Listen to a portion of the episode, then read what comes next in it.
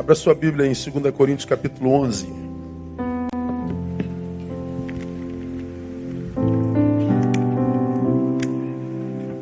Vamos embora cedo hoje de novo, amém? Leva sua esposa para chupar um sorvete. Final de mês, né? Final de mês. Domingo que vem é para jantar, em nome de Jesus. Último domingo, sorvetinho já está de, de bom tamanho, né? então glória a Deus. Eu desço do aeroporto, eu desço. Eu desço do avião hoje de manhã. Eu cheguei no voo das 9 horas, vindo de Palmeiras de Goiás. Eu saí de Palmeiras de Goiás antes das 4 horas para pegar o voo das 7 em Goiânia para estar aqui no culto da manhã como estive.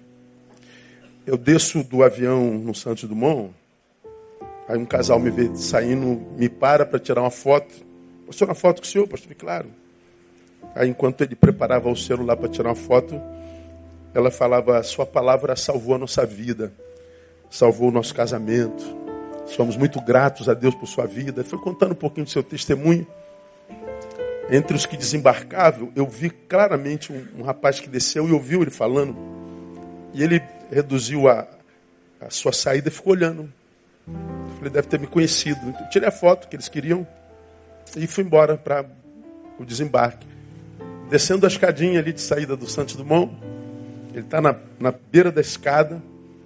Ele fala assim: Pastor Neil, por que, que quando eu estive em Jesus, nada aconteceu comigo, como com aquele casal? Senhor, desculpa, eu não sou fofoqueiro, não, mas eu estava passando, eu vi ele dizendo que o Senhor foi uma bênção na vida dele, que Jesus salvou através do Senhor o casamento deles e tal. Por que, que comigo não aconteceu nada? Eles têm por Jesus gratidão e eu com Jesus o que eu tenho é frustração. Eu estou ouvindo aquele moço falar e ele não falou com desrespeito, falou com maior respeito, carinho. Me conhece, mas frustrado com a fé que viveu com Jesus, com o qual se relacionou. E eu falei, por que, que você acha que não aconteceu contigo? Eu falei, acho que Jesus não se importou comigo. Aí eu respondi assim na hora, o senhor veio na hora. Você acha que vale a pena buscar um Jesus que não se importa com a gente? Uma pessoa que se diz Deus e não se importa contigo é alguém que vale a pena ser buscado? Bom, eu não buscaria um Jesus que eu sei não se importa com as pessoas. Como assim? É, você está desenhando um Jesus que não é o Jesus do Evangelho. O Jesus do Evangelho faz o que fez na vida daquele casal. Eu nunca vi aquele casal, eles só vieram agradecer porque eu fui instrumento. Bom, o Jesus que eu conheço fez na minha vida, fez na vida de um milhão de gente. Ele é um Jesus que está aí na história há dois mil anos e há dois mil anos tentam apagá-lo da história, dois mil anos tentam ridicularizar o seu nome, há dois mil anos tentam convencer-nos que nós somos é, descerebrado porque nós o servimos todos os anos, há dois mil anos, estão tentando matar a fé que temos nele há dois mil anos, estão fracassando. Um, um Jesus ruim como esse que você preconiza, não pode ser o mesmo daquele casal e nem o meu. Então, será possível que o problema esteja em você? Mas tu acha que, que que o problema pode ser eu? Eu falei, não, não acho, eu tenho absoluta certeza. O problema somos sempre nós. O problema é sempre eu, cara. Meu casamento acabou, o problema sou eu. Ah, mas ela me traiu, de repente eu não soube perdoar. Ah, eu estou em litígio com meu pai, minha mãe, é, porque eles fizeram isso. E o que, que você fez com que eles fizeram? De repente não foi o que eles fizeram, mas o que você fez com o que ele fez com vocês, contigo. Eu prefiro passar pela vida tomando conta da minha vida e administrando minha vida como que se a minha vida dependesse só de mim, de mais ninguém. Sei do que aqueles que Deus me deu me deram enquanto qualidade de vida. Eu sei o que André me deu enquanto qualidade de vida, sei o quanto Tamara, Thaís me deram em qualidade de vida, sei o quanto vocês, enquanto igreja, me deram como qualidade de vida, sei o quanto meus amigos me deram, me enriqueceram em qualidade de vida, mas, a despeito de tudo isso, eu continuo tentando administrar minha vida, entendendo que a minha vida depende de mim, não deles. A minha felicidade e minha infelicidade depende da minha gestão. Aí fomos descendo a escada. Bom, mas vamos imaginar que você não consiga ver culpa em você. Pode ser que você tenha buscado um outro Jesus que não o Jesus daquele casal. Aí me veio esse texto aí, ó, de, de 2 Coríntios capítulo 11, que diz assim, ó, ah, Oxalá me suportasses um pouco na minha insensatez, sim, suportai-me ainda, porque estou zeloso de vós com o zelo de Deus, pois vos desposei como um só esposo, Cristo, para vos apresentar a Ele como virgem pura. Mas temo que, assim como a serpente enganou a Eva com a sua astúcia, assim também sejam de alguma sorte corrompidos os vossos entendimentos e se apartem da simplicidade e da pureza que há em Cristo. Olha lá. Porque se alguém vem e vos prega outro Jesus que nós não temos pregado, ou se recebeis outro espírito que não recebestes, ou outro evangelho que não abraçastes, de boa mente o suportais. Ora, julgo que em nada tenho sido inferior aos mais excelentes apóstolos, pois ainda que seja rude na palavra, não sou contudo na ciência, diz Paulo, né? Antes, por todos os modos, isto vos temos demonstrado em tudo. Pequei porventura, humilhando-me a mim mesmo para que vós fosseis exaltados, porque de graça vos anunciei o evangelho de Deus? Outras igrejas despojei, recebendo delas salário, para vos servir. E quando estava presente convosco e tinha necessidade, a ninguém fui pesado, porque os irmãos, quando vieram da Macedônia, supriram a minha necessidade e em tudo me guardei e ainda me guardarei de vos ser pesado. Com a verdade de Cristo está em mim, como a verdade de Cristo está em mim, não me será tirada a glória nas regiões da Acaia. Porque será porque não vos amo? Deus o sabe. Ora, o que faço e ainda farei é para cortar ocasião aos que buscam ocasião, a fim de que naquilo em que se gloriam sejam achados assim como nós. Pois os tais são falsos apóstolos, obreiros fraudulentos, disfarçando-se em apóstolos de Cristo, e não é de admirar, porquanto o próprio Satanás se disfarça em anjo de luz. Não é muito, pois, que também os seus ministros se disfarcem em ministros da justiça, o fim dos quais será conforme as suas obras. Amém, amados? Paulo está escrevendo, como você sabe, a uma das igrejas mais carnais, ou a mais carnal do Novo Testamento.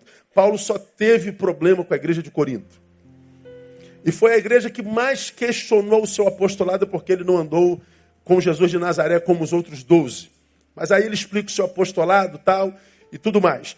E Paulo, nesse texto, faz referência a gente que entrou no meio da igreja ministrou sobre a igreja na ausência de Paulo e diz que esses outros apóstolos que não eram de Cristo, que estiveram ministrando sobre a igreja, pregaram sobre a igreja um outro Jesus.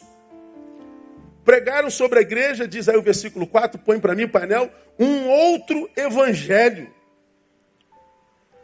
Falou sobre a existência de um outro espírito. E Paulo está dizendo: e vocês de boa mente suportais.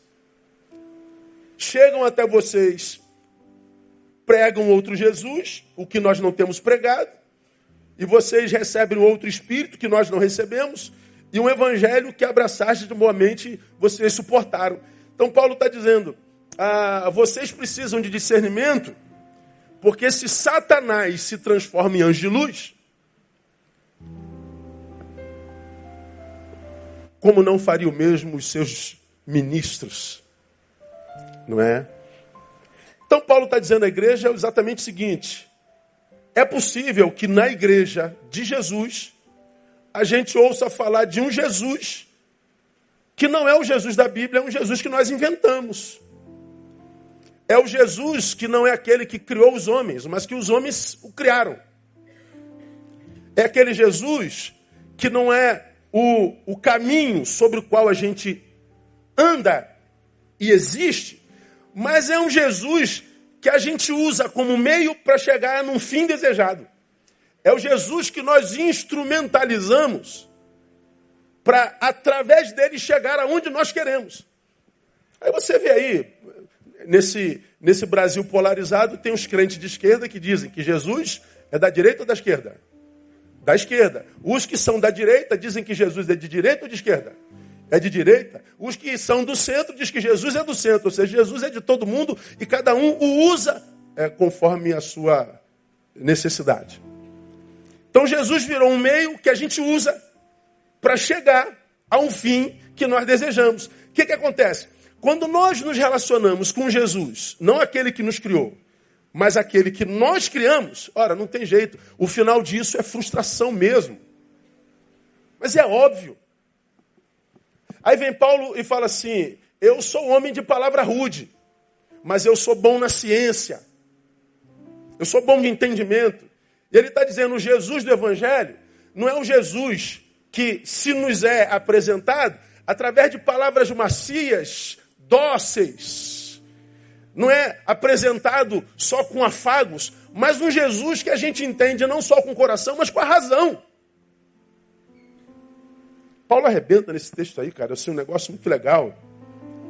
E aí, é, lá no finalzinho, quando nós saímos do, do aeroporto, ele para e fala assim, poxa, pastor, muito obrigado. Eu li esse texto com ele, os versículos 3 e 4 que nós acabamos de ler. E ele falou assim: é possível que eu tenha buscado um outro Jesus, né? Eu falei: não, tenho certeza.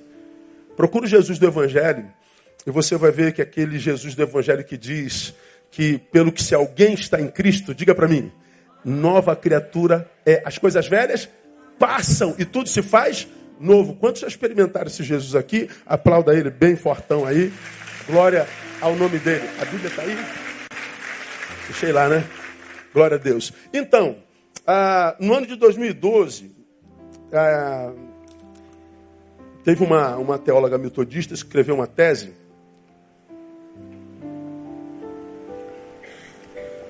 sobre ah, o êxodo contrário do que a gente conhece, a experiência do, do evangélico é, se mudando para as religiões de origem é, africanas.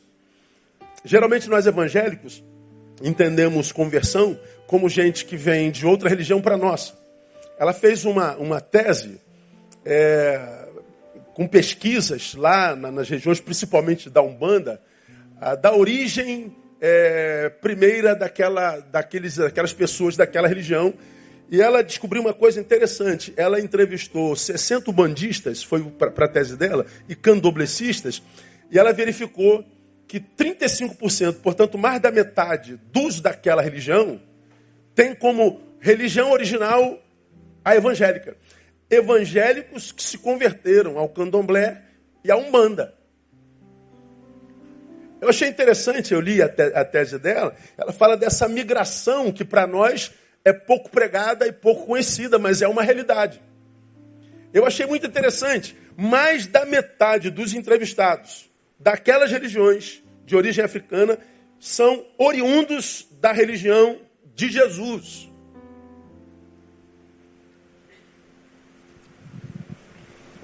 Por que será que tanta gente tem abandonado a fé em Jesus? Por que será que a gente encontra com tanta gente como esse rapaz do aeroporto frustrado com Jesus? Talvez porque a fé que tenha sido colocada no Jesus tenha sido colocada no Jesus errado no Jesus desse que Paulo fala aqui. E eu vou mostrar para vocês, eu já ministrei essa palavra aqui, 2014, e eu quero mostrar para vocês que a maior fabricante de Jesus fake é a igreja de Jesus. Ninguém fabrica mais fake Jesus, ó, criei agora, Ninguém cria mais fake Jesus do que a igreja evangélica. E também não há quem mais frustre gente no evangelho do que a igreja evangélica. Por quê? Porque a gente cria fake Jesus. Eu vou mostrar alguns desses Jesuses que são criados entre nós, que é, a despeito de ser buscado com muita verdade, seriedade, sinceridade por tanta gente que frequenta os nossos arraiais, é porque, embora é, busquem com muita seriedade, se frustram, porque esse Jesus não existe. É fake, é invenção nossa. Eu quero mostrar alguns desses Jesuses bem rapidinho para a gente ir para casa cedo hoje. O primeiro Jesus vem de João 14, 13. É o que eu vou chamar de Jesus gênio da lâmpada. Quem conhece uma história da qual sai um gênio da lâmpada? Você conhece essa história mesmo ou não? Quantos conhecem o gênio da lâmpada aí? Pois bem, bom, o cara acha uma lâmpada em determinado lugar e qual é o processo com aquela lâmpada mágica? Me diga aí. Ele pega aquela lâmpada, está suja, aí o que, que ele faz? Ele limpa a lâmpada e aí o que, que acontece? Sai um genão lá de cima. E o gênio, o gênio faz uma proposta. Qual a proposta que o gênio faz? Me faça três pedidos e você será atendido nos três. Tu imagina, irmão. Vamos imaginar que você achasse uma lâmpada agora e o gênio saísse, aquele gênio azul, gigante de fumaça, e perguntasse: Me peça três coisas, o que, você pediria a ele, irmão? Ó, 99% de vocês pagar minhas dívidas, pastor, pedir dinheiro. Hein? Pobre paga dívida, mano. Só quem paga dívida é pobre, não tem jeito. E a gente tem que pagar mesmo. O, o, o, há um Jesus criado na igreja evangélica que eu vou chamar de Jesus gênio da lâmpada. É aquele Jesus que faz tudo que a gente quer. Peça que eu te darei. Qual o teu problema? Qual a tua adversidade? Qual o inimigo que você quer que eu mate? Qual é a empresa que você quer que eu prospere? Qual é o concorrente que você quer que eu leve para falência? Qual o casamento que você quer que eu, que, eu, que eu conserte? Qual a doença que você quer? Qual, o que, que você quer? Pede. Aí a gente acredita que esse Jesus, gênio da lâmpada, existe. Que ele existe para satisfazer o meu desejo. Da onde vem esse Jesus, gênio da lâmpada? João 14, 13. Olha lá.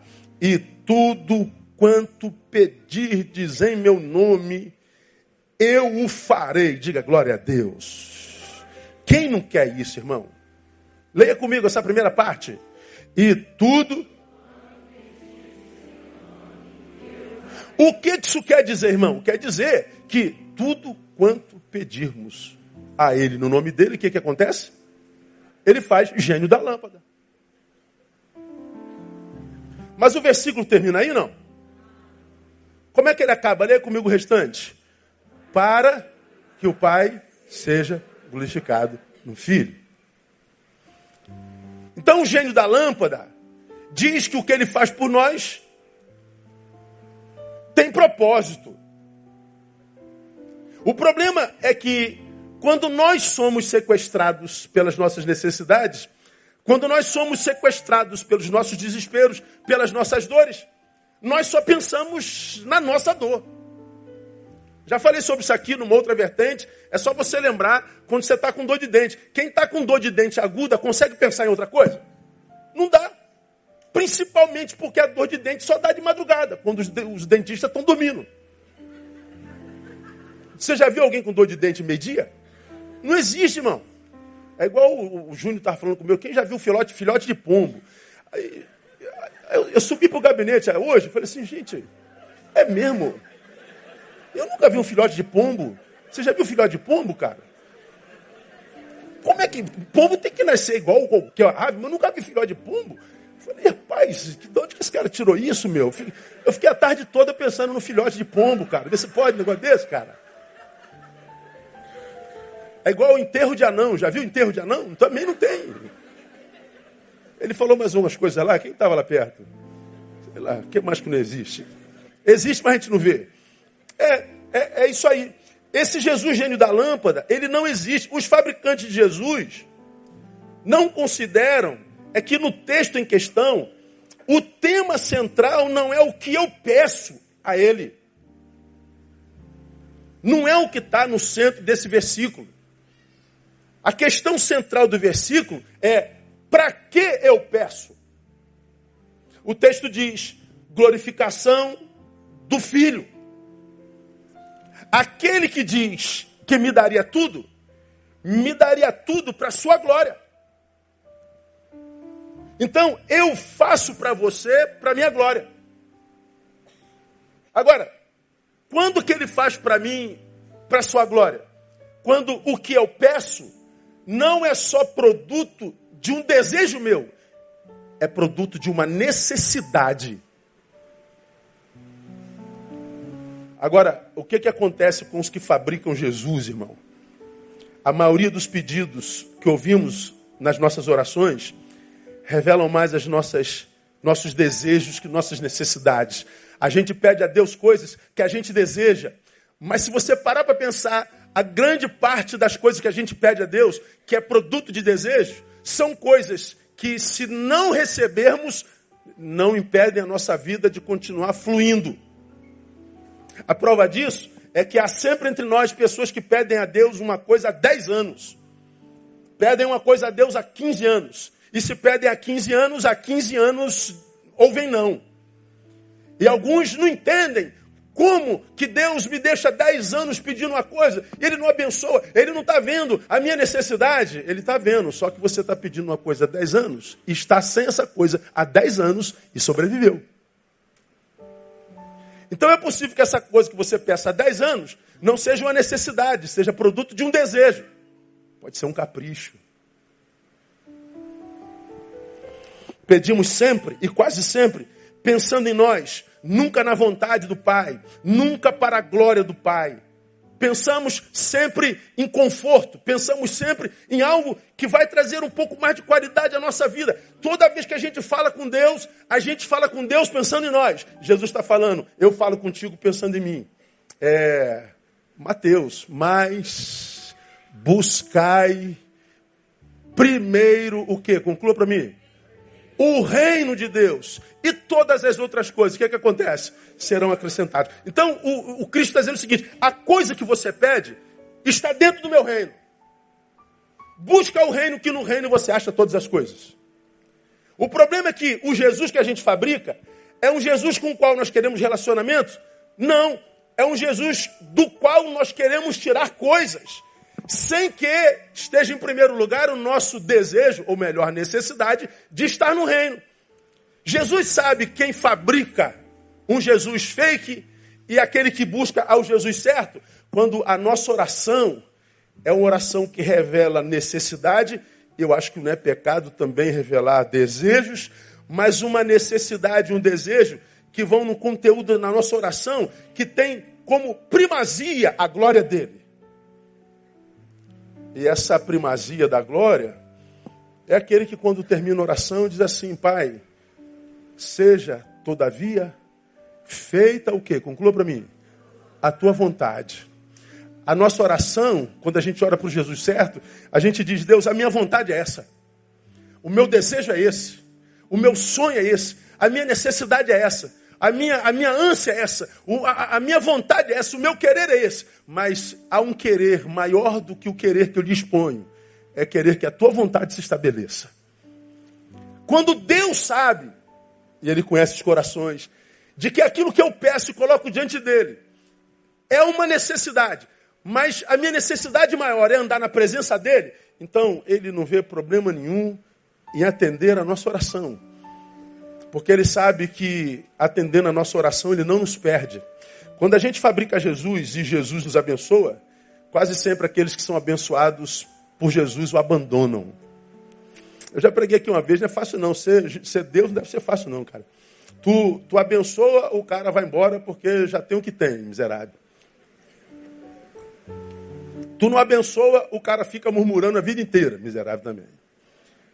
Se eu dou, o cara vai embora. Se eu não dou, o cara reclama. Eu falei, meu Deus, o que, que eu faço? Se eu sou eu, se sou eu, fulmino ele.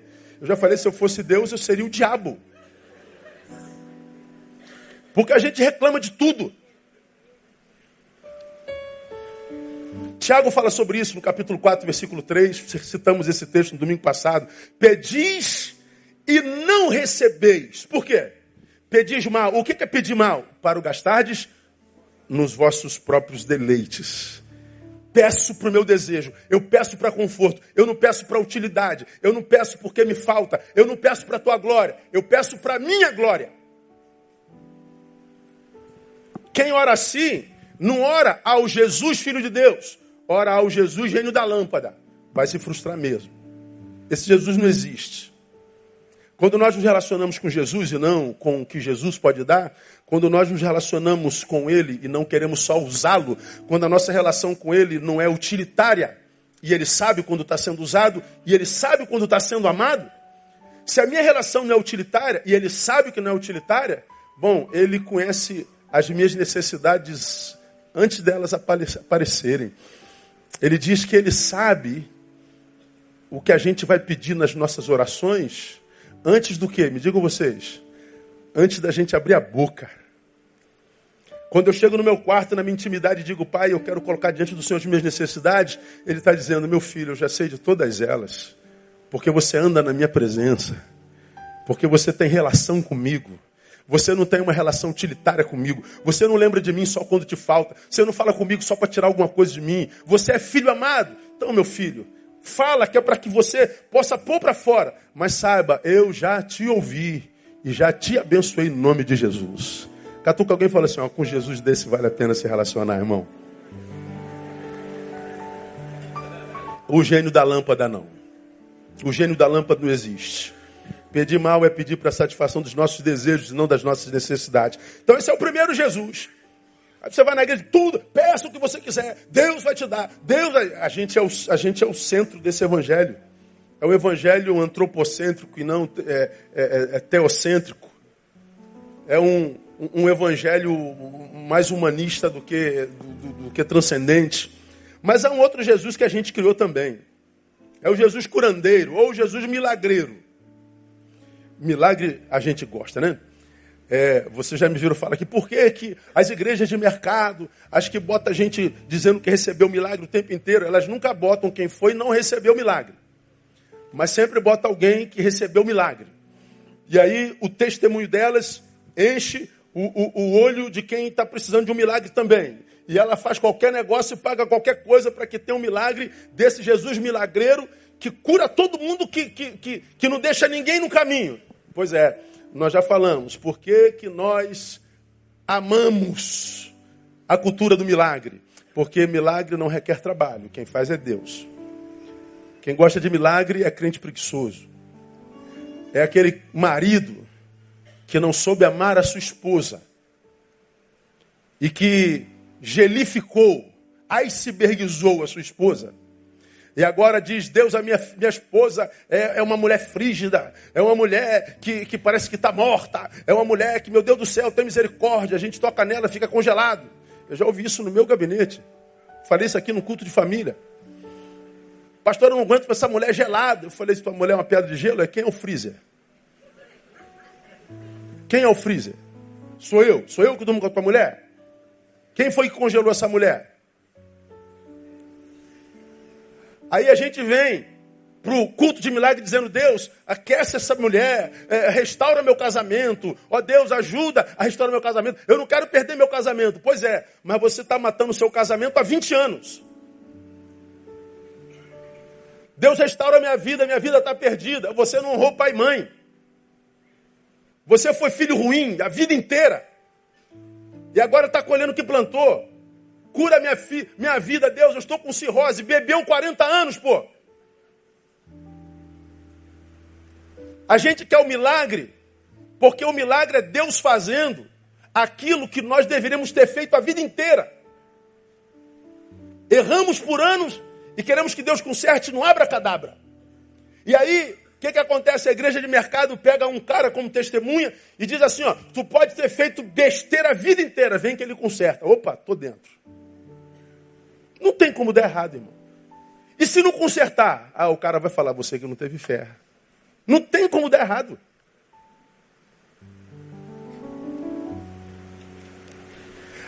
O que a gente não aprende é que todos os milagres de Jesus, todos, regra sem exceção, todos os milagres de Jesus visavam comunicar algo maior.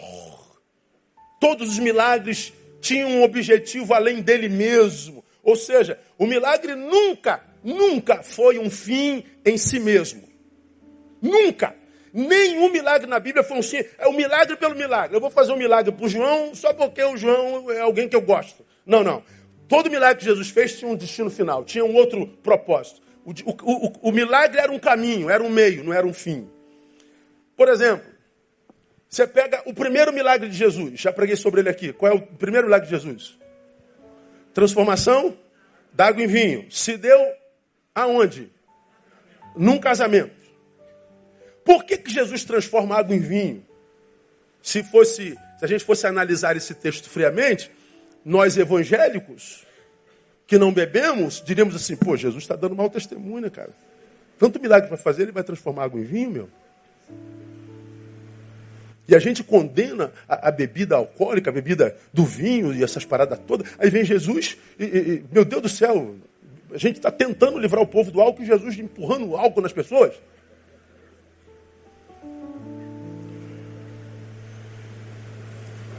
Agora, por que, que Jesus transformou água em vinho, irmão? Porque ele queria só que a festa continuasse. Ah, gente, festa sem álcool não tem jeito, todo mundo careta, pô. Aí chacaraí, mané. Aí mija aí no canto. É, canta a mulher do outro. Faz tudo aí. Não. Imagina, a festa na Judéia durava sete dias. Imagina, irmão, manhã, tarde e noite, festa, bebida. Essas festas que tem aí com, com esses DJ, como é que é o nome dessas festas que vira madrugada? Rave. Bota aí o Alok, Alok, Alok é o nome dele? Alok? É. Aí bota lá a rapaziada cheirando o tempo inteiro, injetando o tempo inteiro, fumando o tempo inteiro, botando êxtase para dentro para virar noite. Lá na Judéia, sete dias de, de, de, de festa. Acaba o vinho. Jesus fala assim: pô, como é que vai festejar sem vinho, irmão? Não rola. Uma água aí. Aí apareceu o vinho. O melhor vinho da festa. Oh, Jesus arrebentou a boca. Não. Ah, se fosse para analisar friamente, nós evangélicos, pô, Jesus quebrou a firma aí. Porque se tivesse algum evangélico contemporâneo, ia falar assim: olha, acabou o vinho, Jesus está agindo nesta festa. Foi Jesus que fez o vinho acabar, irmão. Porque pensa, irmão, o casal sabia que era uma semana de festa. Deve ter contado quantos convidados. Deve ter imaginado quanto cada um beberia. Os pais eram experientes. Então não dava para acabar o vinho. Mas acabou? Jesus deve ter feito evaporar na garrafa. Não, aí Jesus estava lá e falou assim: não, a festa não pode acabar, tragam essas águas aí. Mas, Senhor, essa água é sagrada. Não, não tem sagrado, não. Traz para cá, não pode ficar sem vinho, não. Ele transforma água em vinho. Aí você fala assim: é só para alegrar um casal. Não, não, cara. É porque uma família que convidasse para um casamento e nesse casamento vinha acabasse, essa família estava cometendo o maior e o pior de todos os impropérios, estava desonrando os seus convidados. Era pior do que do que, do, do que uma ofensa física ou, ou verbal de baixo calão. Acabar o vinho era uma é, é, era a pior ofensa que uma, que uma família poderia fazer seus convidados. Ora, quando Jesus multiplica, a, a transforma água em vinho, ele não está querendo encher a cara do beberrão, ele está querendo livrar uma família de começar a sua história debaixo de maldição debaixo de um estigma maldito na sociedade, onde aquele casalzinho jovem estava começando a sua jornada. Então, a, a, a água em vinho não é para o cachaceiro, é para abençoar a família. Jesus está dizendo: uma família é prioridade na minha vida, de qualquer jeito, diria Jesus. Então, o milagre tem um propósito. Pega a multiplicação dos pães. Senhor, vamos despedir essa gente que a gente não tem dinheiro para comprar. Não, não, não pode. Eles estão com fome. E a fome não é só da palavra. Tanto que eles estão com fome de pão e não vão embora. Como é que eu vou desonrar gente que tem fome da palavra, de estar na minha presença, mandando embora, com fome de pão e sem receber da palavra? Dá-lhes voz de comer. Nós não temos nada, procura aí. Apareceu cinco pães e dois peixinhos, tá bom. O pouco na minha mão é suficiente. Ele transforma multiplica aqueles pães. Por que, que ele multiplica aqueles pães? Para ensinar os seus discípulos que a missão do Cristo deve ir além da salvação. A missão do Cristo não é só é, é, transcendente, não fala só de salvação de alma, ou seja, o espiritual para Deus abrange tudo que diz respeito à humanidade, inclusive o pão. Quando eu compartilho pão com alguém é espiritual. Não é só quando eu oro e expulso demônio. Quando eu visto alguém é espiritual. Quando eu visito um presídio é espiritual. Quando eu dou casaco para um necessitado é espiritual. Então ele está dizendo: a missão de vocês não é só falar do reino, é materializá-lo na necessidade do necessitado. Pão faz parte do reino. Então não foi só para matar a fome, como o vinho não foi só para matar a sede. Tinha um propósito. Tu pega o endemoniado gadareno. Todos nós conhecemos a história. Jesus chega lá naquela cidade Gadara e aparece o, o endemoniado gadareno. Jesus, que, que temos nós contigo? Jesus não disse nada. Nos permitas pelo menos entrar nesses porcos. Jesus vai. E os porcos se precipitam, mais de dois mil. Quando Jesus pergunta o nome daquele jovem, qual o nome que o jovem dá para Jesus? Qual o teu nome? Legião. Por quê? Por quê? Somos muitos. Uma legião é uma guarnição militar de 6 mil soldados. Então, a legião de demônio que é, tinha tomado o corpo daquele jovem era uma legião de 6 mil demônios no mínimo. Somos muitos. Por que, que Jesus atua? Porque Jesus, quando olha para aquele homem, não vê mais nenhum traço de humanidade ele rebentava as correntes, ele, ele os grilhões, as cadeias por onde ele passava, ele dormia nas catacumbas da cidade, a cidade toda tinha medo dele. Era um, um, um, um ser que tinha força descomunal, andava nu. Jesus olhava para aquele ser humano, não via mais traço de humanidade nenhuma. Jesus, quando vê um ser humano, ser humano no qual não há mais humanidade nenhuma, ele entende que está diante de uma abominação. Quando ele está diante de uma abominação, ele age. Ele olha para aquele homem e percebe, muitos em um impedindo esse um de ser ele mesmo. Então Jesus está dizendo: eu vou ter que tirar esses muitos para que esse um possa emergir. E Jesus expulsa a legião para que aquele jovem renasça. E ele renasce. Mas é só para o jovem que ele fez o milagre? Não. Ele está dando um recado para o Império Romano, que subjugava aquela, aquela aquela, aquela região chamada de Decápolis, na Transjordânia. Transjordânia era uma região que ficava entre o Egito e a Síria. Toda vez que a Síria entrava em guerra contra o Egito, eles guerreavam um com o outro. E as cidades da Decápolis eram dez cidadezinhas pequenas. Era como se Rio e São Paulo entrassem em guerra. E as cidadezinhas entre Rio e São Paulo é, eram atropeladas quando as tropas do Rio e a tropa de São Paulo se encontravam. Cada um saía do seu estado e guerreava na Decápolis, ou seja, a, as grandes potências entravam em, em guerra e as pequenas cidades eram destruídas, ficavam em ruínas.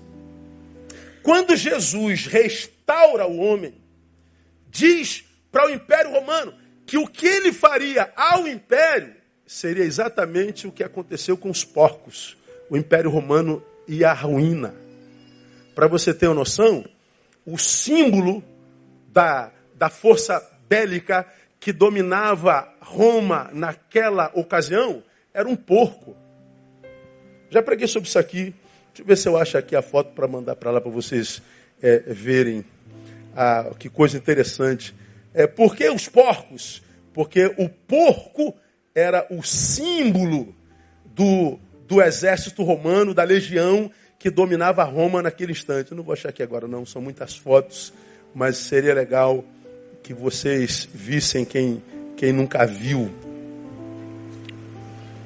Me dá 20 minutos? Vamos cantar um corinho. Estamos muito alegres. Jesus está aqui. Sentimos muito amor. Sentimos união. Sentimos que Jesus está aqui no nosso meio. Por isso, para o coração. Aqui, achei, ó. Vou mandar para aí. Sentimos que Jesus está aqui no nosso meio. Por isso tem paz no coração. cara é maluco, né? Fala a verdade, irmão. Tá indo. Né? Foi, painel, vê se chega aí. Quando Jesus liberta o gadareno, ele não está só restaurando a vida de um homem, ele não está restaurando só a vida de uma família, porque esse menino foi mandado de volta para casa, ele queria seguir a Jesus, mas Jesus diz: não, volta para casa. Por quê? Provavelmente você, como filho, porque viveu como viveu, deve ter gerado muita dor no coração de seus pais. Por que para casa? Porque talvez ele tivesse filhos e, como ele viveu como pai, fez seus filhos sofrerem demais. Talvez ele fosse um homem casado e, porque viveu como viveu, talvez tenha uma esposa abandonada e muito entristecida em casa. Volta para casa. E Jesus está dizendo: o recado é para você, Roma. É para você. Ele entra nos porcos e se precipitam. O símbolo da legião que dominava o Império Romano era esse aqui, ó. Olha o símbolo. Um porco selvagem. Dá para entender porque o milagre? O milagre no Evangelho nunca é um fim em si mesmo. Nunca. Então, quando você ouve que ele cura todas as coisas, ele faz todas as coisas, você é o alvo, você esse Jesus é o Jesus milagreiro criado pelos homens. É, você pega Paulo, que foi um dos homens que mais milagre fez na Bíblia.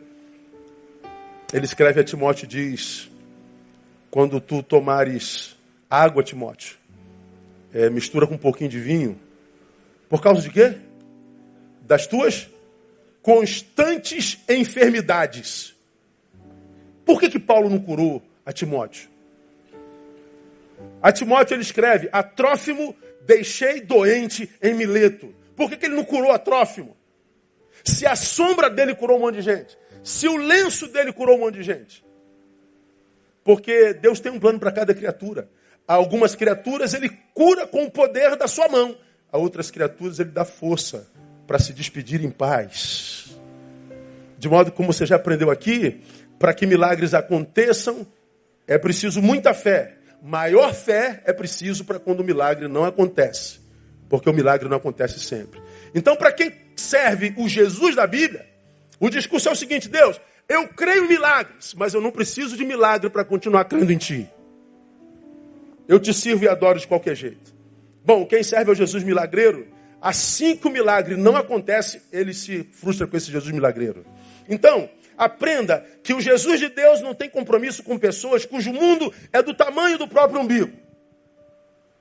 Que só pensa em si, que acha que ele é só o destinatário da bênção e não o canal dela. Aprenda que quando nos encontramos com Cristo, de fato, nós não encontramos, como já falei aqui, uma fonte de realização dos nossos desejos. Quando a gente se encontra com Jesus, a gente encontra uma missão.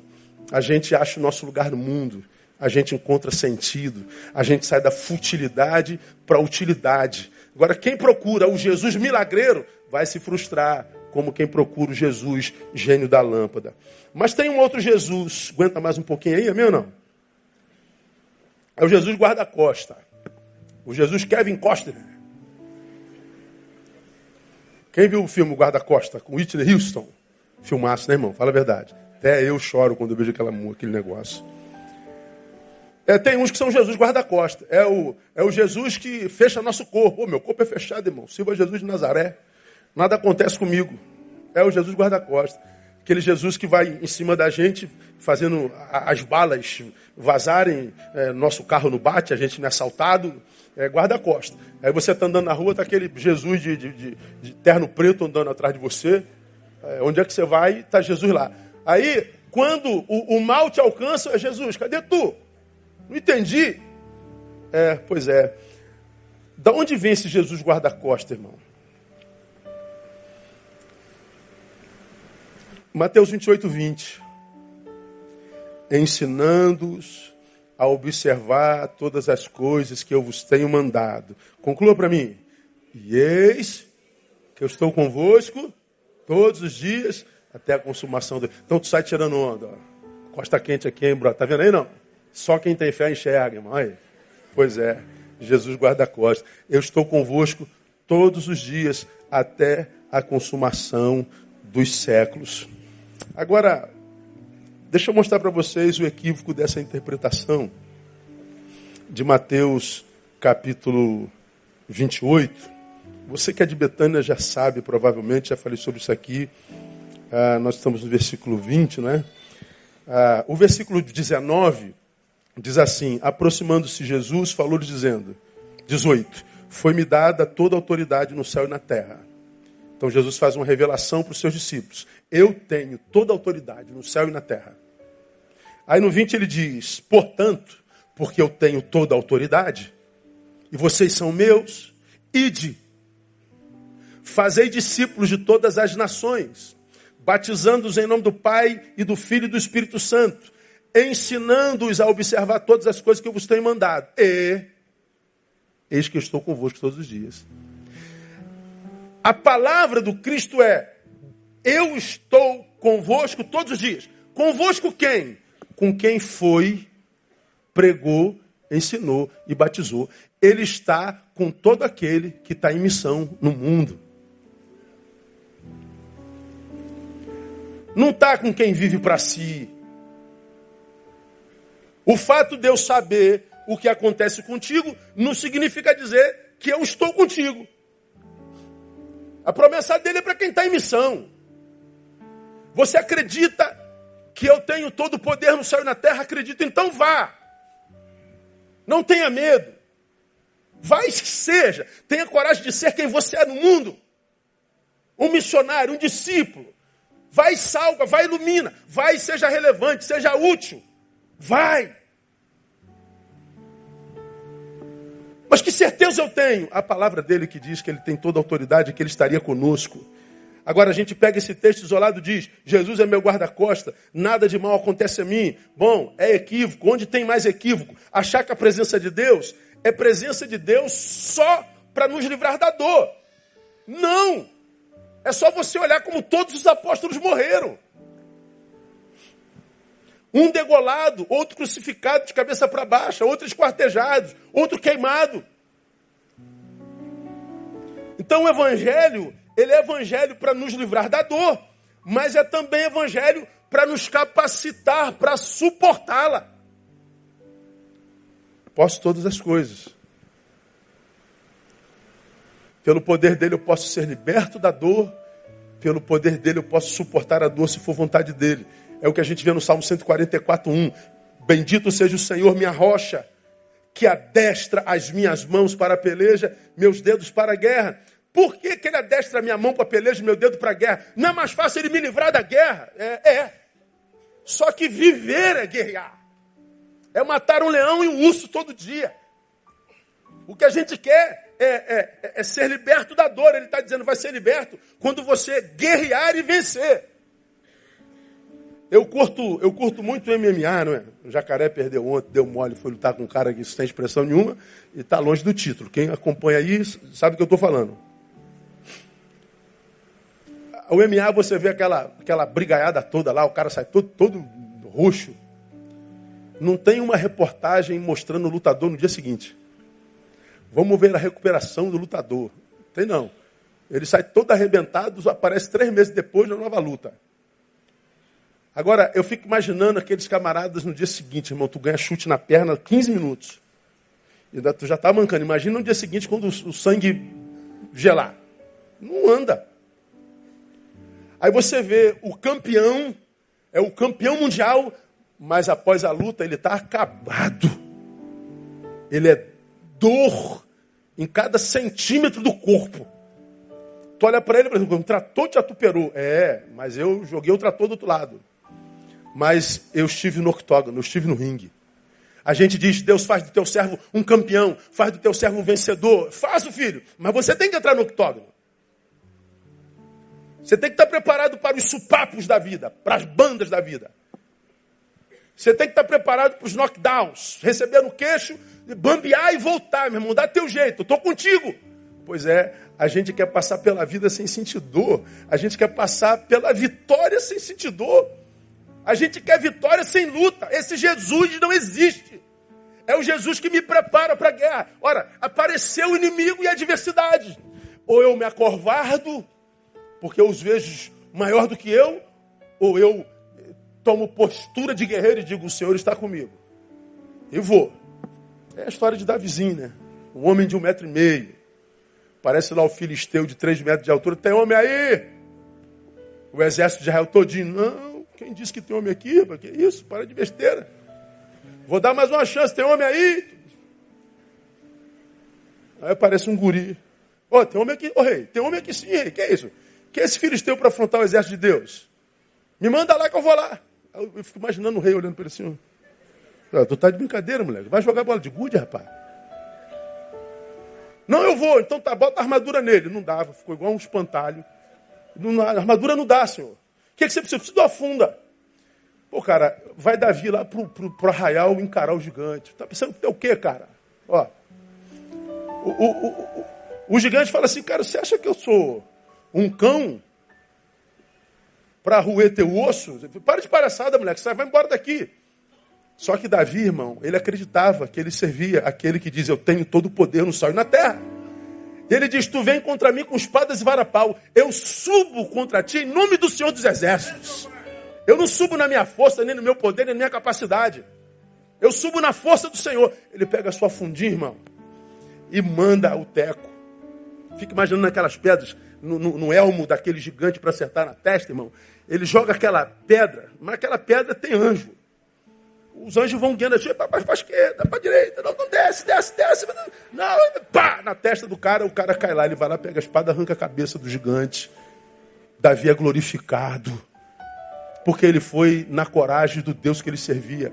Quantos de nós estamos paralisados? Não é porque nós estamos lutando contra um inimigo maior do que a gente, nem uma adversidade maior do que a gente. É porque a gente não acredita na nossa potencialidade.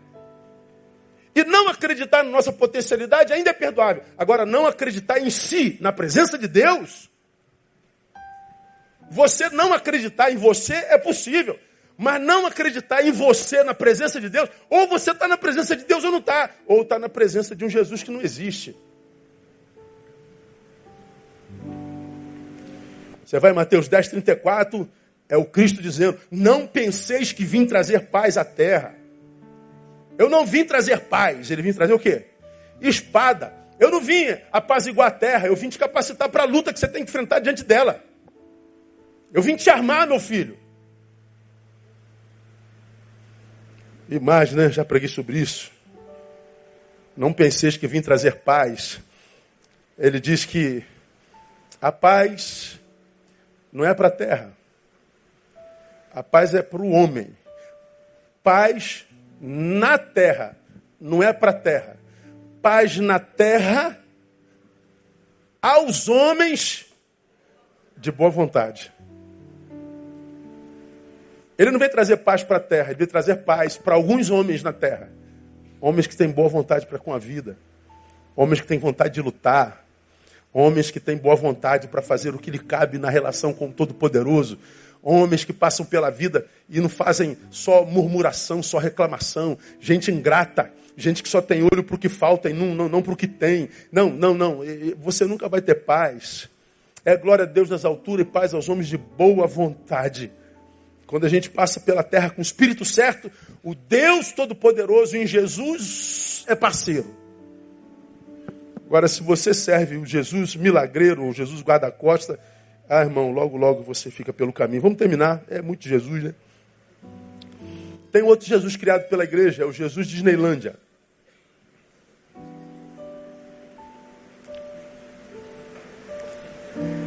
Esse Jesus é o que foi fabricado pelos homens a fim de propiciar-lhes uma vida como a de quem vive num parque, mas um parque de nível internacional. Com Jesus, a minha vida é, um, é uma Disneylandia, é um, é um parque. De...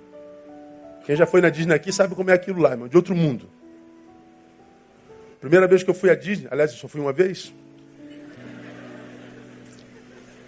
Embora tivesse tido chance de outras vezes, a gente está na. Uh, qual dos parques, meu Deus? Na Universal, estava naquela época do, do Jurassic Park. E a menina vem receber a gente. E uma área três vezes o tamanho desse tabernáculo, toda livre. Aí aparece uma menina de, de, de uma lona, ela vem andando na nossa direção. Sejam bem-vindos, tá? Vocês vão entrar no Parque dos Dinossauros, o quê, papá. Tá aqui a moça, uma, uma, uma corda separando ela da gente, um grupo aqui. Daqui a pouco o chão começa a tremer. Pum, pum, pum. Aí o chão tremia assim, ó. Como quem está chegando um tiranossauro rex. Tum, tum. E todo mundo já assustado. Né? A gente sabe que não existe tiranossauro rex. O que, que esse cara vai arrumar aqui, meu Deus? Mas o chão tremendo, tu fala assim, Jesus, o que está rolando? Aí a menina que estava atendendo a gente, ela começa, gente, o que está acontecendo? Tal. Daqui a pouco o telhado desaba e aparece aquele pezão do tiranossauro em cima dela, assim, ó, esmagando. Ela era um holograma. Todo mundo gritando, o pezão do dinossauro em cima da gente. Ah, não, era um holograma. É um parque de nível disneylândico. Impressionante. Tem gente que acha que Jesus é Jesus Disneylândia. É um Deus que nos leva para um parque. É o Jesus do só vitória. É o Jesus do oh, só alegria. É o Jesus, oh, só fogo, só poder, só glória. Oh, com Jesus é só vitória. Deixa de ser mentiroso, irmão. Isso é mentiroso.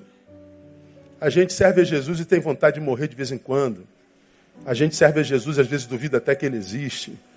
A gente serve Jesus e duvida do amor dele muitas vezes.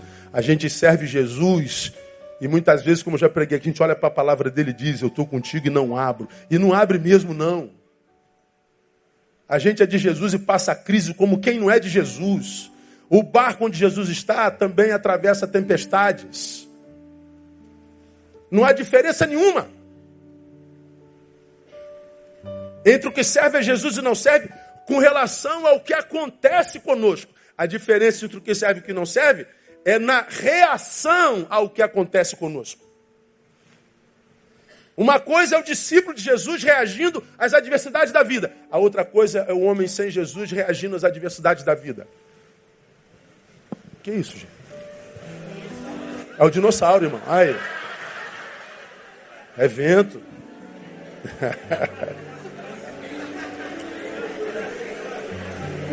É Jesus, amado, dizendo, é o Jesus verdadeiro, aleluia. Ele está entre nós, se manifestando, aleluia. Então é o Jesus que diz assim: é, meu filho, eu tenho todo o poder, mas você é gente vive no mundo caído, vai sentir dor. Eu sou o Jesus da justiça, mas você vive no mundo caído e vai ser alvo de injustiças muitas vezes. Mas é como se ele dissesse: e daí se eu estou contigo? Esse Jesus do só vitória, só alegria, só poder, só fogo, só glória, é o juiz, é o Jesus da moeda de um lado só, o lado bom. Esse Jesus da moeda de um lado só, o bom não existe. A moeda de Jesus também tem duas bandas, a boa e a ruim. É o que diz Pedro, e aqui a gente vai terminando. 1 Pedro capítulo 4, de 12 a 19, ele preparando os seus missivistas. Amados, não estranheis a ardente provação que vem sobre vós para vos experimentar, como se coisa estranha vos acontecesse. Não estranha a ardente provação que vem. Mas regozijai-vos por seres participantes das aflições do Cristo, para que também na revelação da sua glória vos regozijeis e exulteis. Se pelo nome de Cristo sois vituperados, bem-aventurados sois, porque sobre vós repousa o Espírito da glória, o Espírito de Deus. Ele está dizendo: como é que eu sei que o Espírito da glória, o Espírito de Deus, é, habita sobre mim, quando esse mundo me rejeita por causa dessa glória? Então ele está dizendo: ser aplaudido pelo céu muitas vezes representa ser apedrejado pela terra. Que nenhum de vós, 15, entretanto, padeça como homicida, como ladrão, malfeitor ou como quem se intromete em negócios alheios. Mas se padece como cristão, não se envergonhe, glorifica a Deus neste nome, porque já é tempo que comece o julgamento pela casa de Deus. E se começa por nós, qual será o fim daqueles que desobedecem ao evangelho de Deus? E se o justo dificilmente se salva, onde comparecerá o ímpio pecador? Portanto, os que sofrem segundo a vontade de Deus, confiem suas almas ao fiel Criador, praticando bem. Ele está dizendo assim: você está sendo alvo do mal do planeta? Tô. Sofra praticando bem, ou seja, você pode passar pelo mal sem ser tocado por ele, continuando a ser um homem de bem. E enquanto você caminha como um homem de bem no mundo mal, o Jesus do céu renova a tua força toda manhã, junto com a misericórdia. Pode aplaudir a ele aí. É justo. Esse é o Jesus da Bíblia. Então, felicidade não é ausência de tristeza, é saber celebrar a vida a despeito da presença da tristeza. Então, felicidade não tem a ver com qualidade de vida, tem a ver com competência para vivê-la. Eu posso ser muito feliz e estar triste hoje. Eu posso ser muito feliz e estar acabado hoje. Como eu posso estar muito bem hoje e ser uma pessoa absolutamente triste. É um estado de espírito. Se esse Jesus não existe, pastor, o que Jesus veio então fazer? Lucas 10, 19, 10. Porque o Filho do Homem veio buscar e salvar o que se havia perdido. E o que de fato perdemos? Gênesis 2,15. Tomou, pois, o Senhor Deus o homem, o pôs no jardim do Éden para o lavrar e guardar. Quando ele veio buscar e salvar o que havia perdido, nós nos perdemos. E perdemos o quê? A condição de semeadores e protetores uns dos outros e da terra. Ou seja, Deus me colocou aqui para lavrar essa terra, para torná-la viável, produtiva.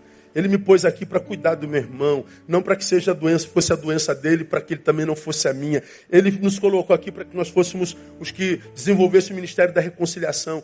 Ora, ele nos colocou aqui não para sermos felizes, mas para sermos úteis. Quando o que você busca é utilidade, a felicidade vem junto.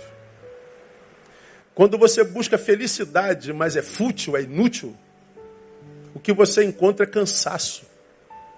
E logo para de ser útil.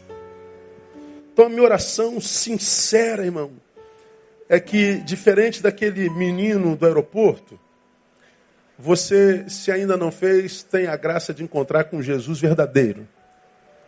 Porque ele anda entre nós, Ele tem cuidado de nós e a Sua graça tem sido derramada sobre nós todos os dias. E quando nós o servimos, não há frustração, há redenção e salvação. Vamos aplaudir a Ele, vamos ficar em pé, vamos orar e vamos embora. Aleluia. Isso é chuva, é? Glória a Deus, glória a Deus. Chuvas de bênçãos teremos. Lembra disso, irmão? É. Vamos orar. Ó Deus, nós recebemos essa chuva como expressão da tua bênção sobre nós. Porque sabemos que tu és Jesus e tu existes. E habita entre nós e em nós. Deus, vivemos num mundo de gente muito frustrada, gente desacreditada, desesperançada, gente achando que a vida não vale a pena porque tu não existes, ou se existes, não se importa. Gente que ouviu falar de um Jesus errado, Deus, de um outro Jesus. Então, Pai, que esta palavra do Jesus verdadeiro que foi ministrada nessa noite, possa encontrar nesse coração uma terra fértil.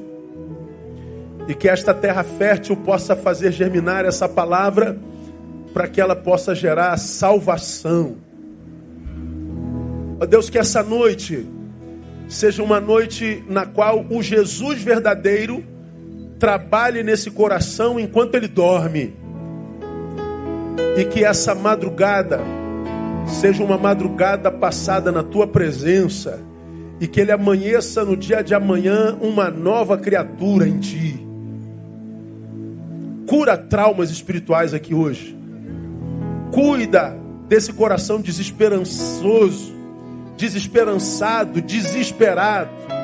Cuida desse homem, dessa mulher que chegou aqui pensando em dar cabo da própria vida porque acreditou que tu não te importas.